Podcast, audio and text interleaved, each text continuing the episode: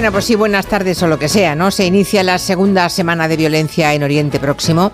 Hoy es ya el conflicto más mortífero de los que ha vivido la Franja de Gaza, que es una gran cárcel a cielo abierto en la que viven dos millones de personas. La mitad, por cierto, no llega a 18 años.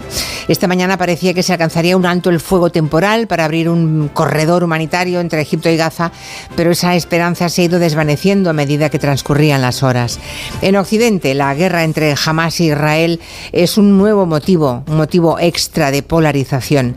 El mundo está dividido en bandos y es terrible porque eso implica que no hay matices, no hay grises, no hay un abordaje alguno de este quiste purulento que tiene el mundo que pueda debatirse racionalmente. La más mínima conmiseración, por ejemplo, sobre la vida de los palestinos es sinónimo de estar con los terroristas de Hamas. Entender, por otro lado, el derecho a la legítima defensa de Israel es sinónimo de apoyar los crímenes de guerra.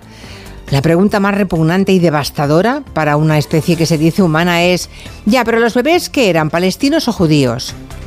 De verdad a veces da entre asco y vergüenza pertenecer a esta especie.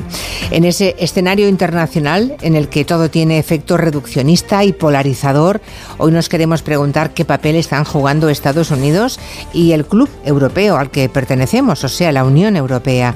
También el papel de todos nosotros, de los ciudadanos. ¿Puede influir la protesta, la presión social en el primer mundo en el que estamos en contra de esa barbarie?